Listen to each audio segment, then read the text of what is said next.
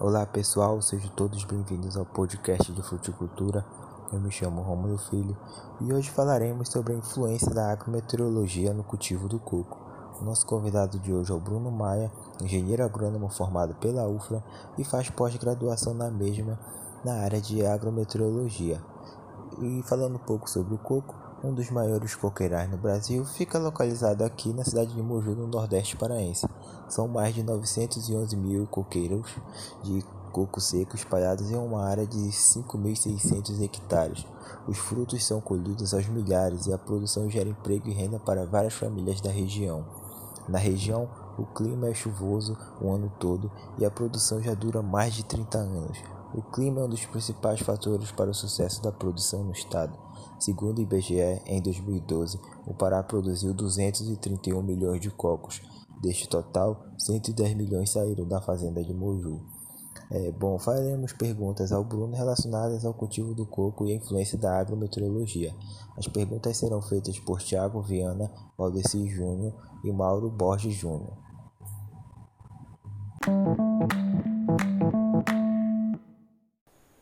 Olá pessoal, é, meu nome é Bruno Maia, eu sou engenheiro agrônomo formado pela Universidade Federal Rural da Amazônia e eu faço parte do programa de pós-graduação também dessa universidade. E a minha área de estudo é agrometeorologia e meu título de dissertação ele tem como objetivo é saber a, o balanço hídrico do coqueiro ano verde é, numa produção que fica em, aqui em Santa Isabel e eu vim ajudar os alunos de agronomia do oitavo semestre nesse bate-papo sobre é, a climatologia, a, a, relação da climatologia e a produção né, da, de culturas.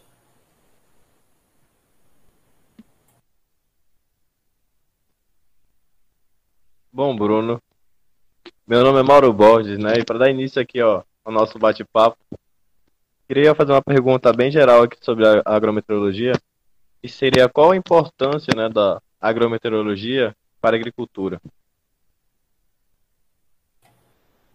É, bom, Mauro, a importância da agrometeorologia para a agricultura é que através dela a gente pode obter vários dados, como de pluviosidade, radiação, e isso é muito importante para o desenvolvimento da cultura, porque através, conhecendo a climatologia de uma região, a gente pode saber o, o período de plantio, o período de colheita, qual é o período que aquela cultura vai necessitar de água. Então, a gente pode é, mostrar é, qual a necessidade hídrica daquela região para aquele determinado período. Então, a, agrometeorologia ela vem para fazer uma soma pra, com a agricultura, né? Que é para mostrar isso, mostrar que se pode ter ferramentas, né, que pode ser trabalhadas para melhor, a melhoria da desenvolvimento da cultura. Por exemplo, quando a gente tem em lugares que há deficiência hídrica, a gente pode trabalhar com, por exemplo, o tensiômetro, que é para estimar uma lâmina de água ideal para o desenvolvimento daquela cultura. Então, essa é a importância da agrometeorologia, é, mais geral assim.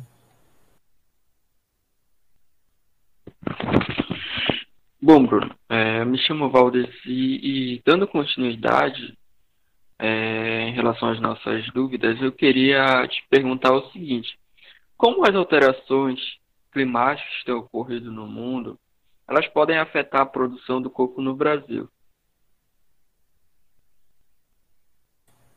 É, Valdeci, é, como posso responder essa pergunta?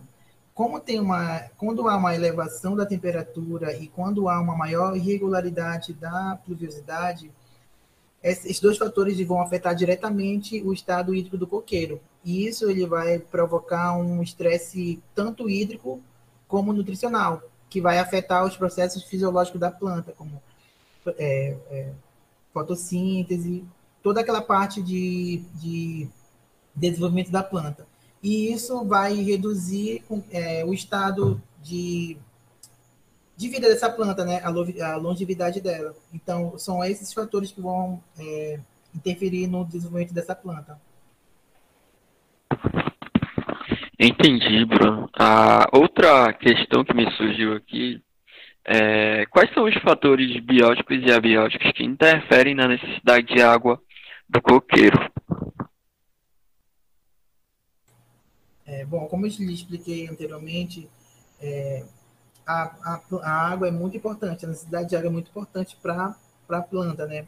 E os fatores que vão interferir nessa necessidade é a idade da planta, porque quando ela vai se desenvolvendo, ela vai requerendo maior quantidade de água para poder fazer suas necessidades é, fisiológicas, né?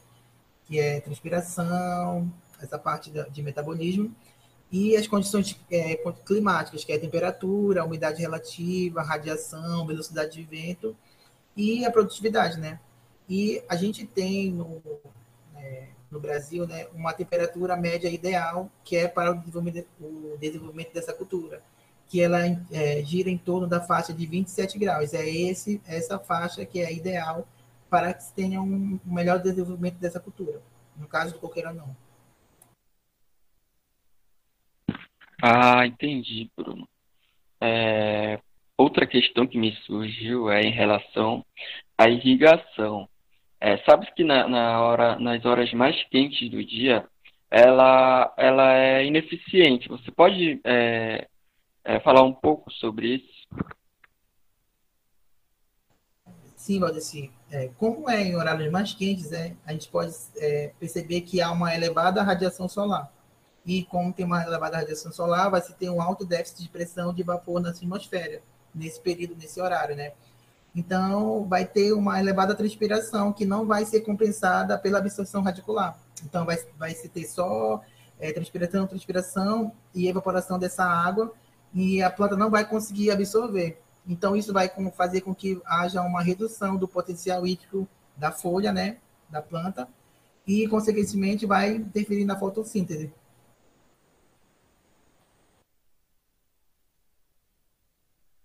Bom, Bruno, continuando o papo, é, me chamo Thiago, tem uma, uma questão né, é, que aborda sobre a questão da produtividade, e a qualidade do fruto né, dessa cultura, uma vez que é uma das principais culturas aqui do estado do Pará. E gostaria de saber sobre como o clima exerce ou interfere né, é, sobre a produtividade e a qualidade desse fruto.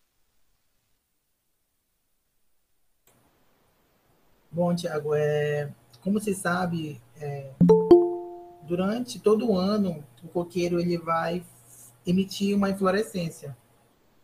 Então, a cada, a cada mais ou menos 20 a 30 dias, essa inflorescência ela vai ser liberada. Quando há um período de seca muito prolongado e uma baixa umidade relativa, e quando se tem uma grande oscilação de temperatura, é, vai ocorrer um número, é, um número dessa emissão de inflorescência. Então, o que vai acontecer? Como essa inflorescência é importante para o desenvolvimento da cultura, porque a, o ciclo do coco ele é constante. Então, sempre, a cada, a cada período, ele está é, produzindo uma inflorescência, essa, essa inflorescência vai, dar, vai gerar um cacho, e esse cacho vai se desenvolvendo até chegar ao ponto de colheita. Então, essa inflorescência é importante. Então, quando tem esses fatores, né, que eu, que eu falei sobre baixa é, umidade relativa, grandes alterações na temperatura, então essa inflorescência vai diminuir. Então, isso vai diminuir a redução do número de folha, de flores femininas, né? E redução de frutos por cacho, porque não vai dar continuidade. E tem uma diferença muito grande entre é, duas cultivares do coco, né? Como a gente está falando do coqueiranão, ele tem um período de, de colheita, né? De 5 a 7 meses, que é quando chega o cacho 20, que é o cacho que é o, se considera o ponto ideal para a colheita, que é o cacho 20. Porque o coqueiranão, ele é destinado para a a produção de água de coco, que é albume líquido.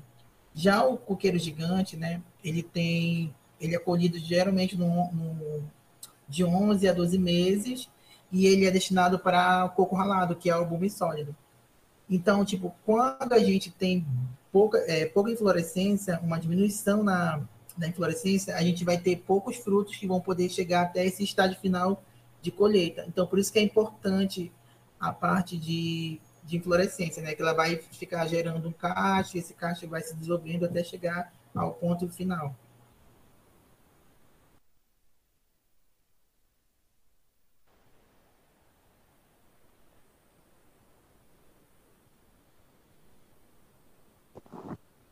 Bom, Bruno, seguindo ainda nessa visão de produtividade, né? Eu queria saber se é o número de folhas, né? Esse elevado número de folhas vivas do coqueiro, se ele teria alguma relação com a produtividade.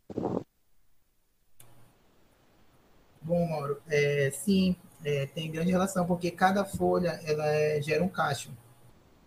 Então, esse, essa folha ela vai é, sustentar esse cacho até chegar a esse, essa fase de colheita que eu acabei de explicar, né?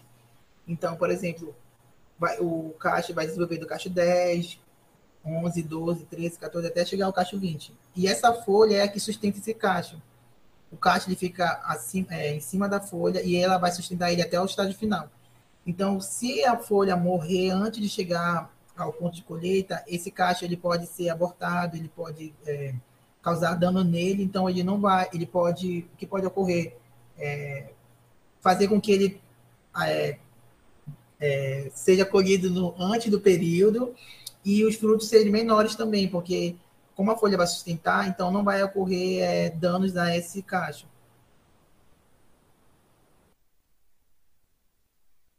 Bom, Bruno, voltando um pouco à questão né, de déficit hídrico, questão que você já falou um pouco também, né, de água, necessidade de água. É, o coqueiro, ele suporta período de seca e caso ocorra esse período de seca, como é manifestado na planta? Sim, Tiago. É, eu vou dar um exemplo aqui do Nordeste, né? No Nordeste eles têm, como você é da área de solo, né? Tem baixa fertilidade, então eles não têm muitas culturas que eles podem é, implantar. Então, geralmente, a agricultura familiar do Nordeste, principalmente da área, da, da área costeiras, eles fazem cultivo do coco. Então, o coco ele consegue resistir a grandes períodos de estiagem. Só que quando eles têm, quando esse período de estiagem ele ultrapassa três meses, ele vai afetar na produtividade é, e vai manifestar em vários, de, de várias formas, como o aborto da inflorescência, e esse aborto da inflorescência vai causar uma redução no tamanho dos frutos e na quantidade de frutos por cacho, porque como não, a inflorescência é o primeiro estágio, então não vai dar continuidade para os demais para as demais fases, né? Então a gente pode perceber que a água é a principal exigência da cultura. Então é através dela que a gente vai conseguir obter todos os é, todos os rendimentos aceitáveis, né?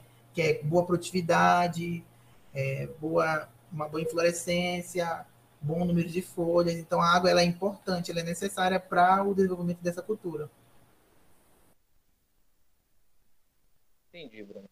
É, outra questão, né, eu acho que é um fator limitante também para a cultura, é a questão da incidência de doença, né? É, então, gostaria de saber como as condições climáticas elas podem interferir né, na incidência de, de doenças né, na, né, na cultura do corpo.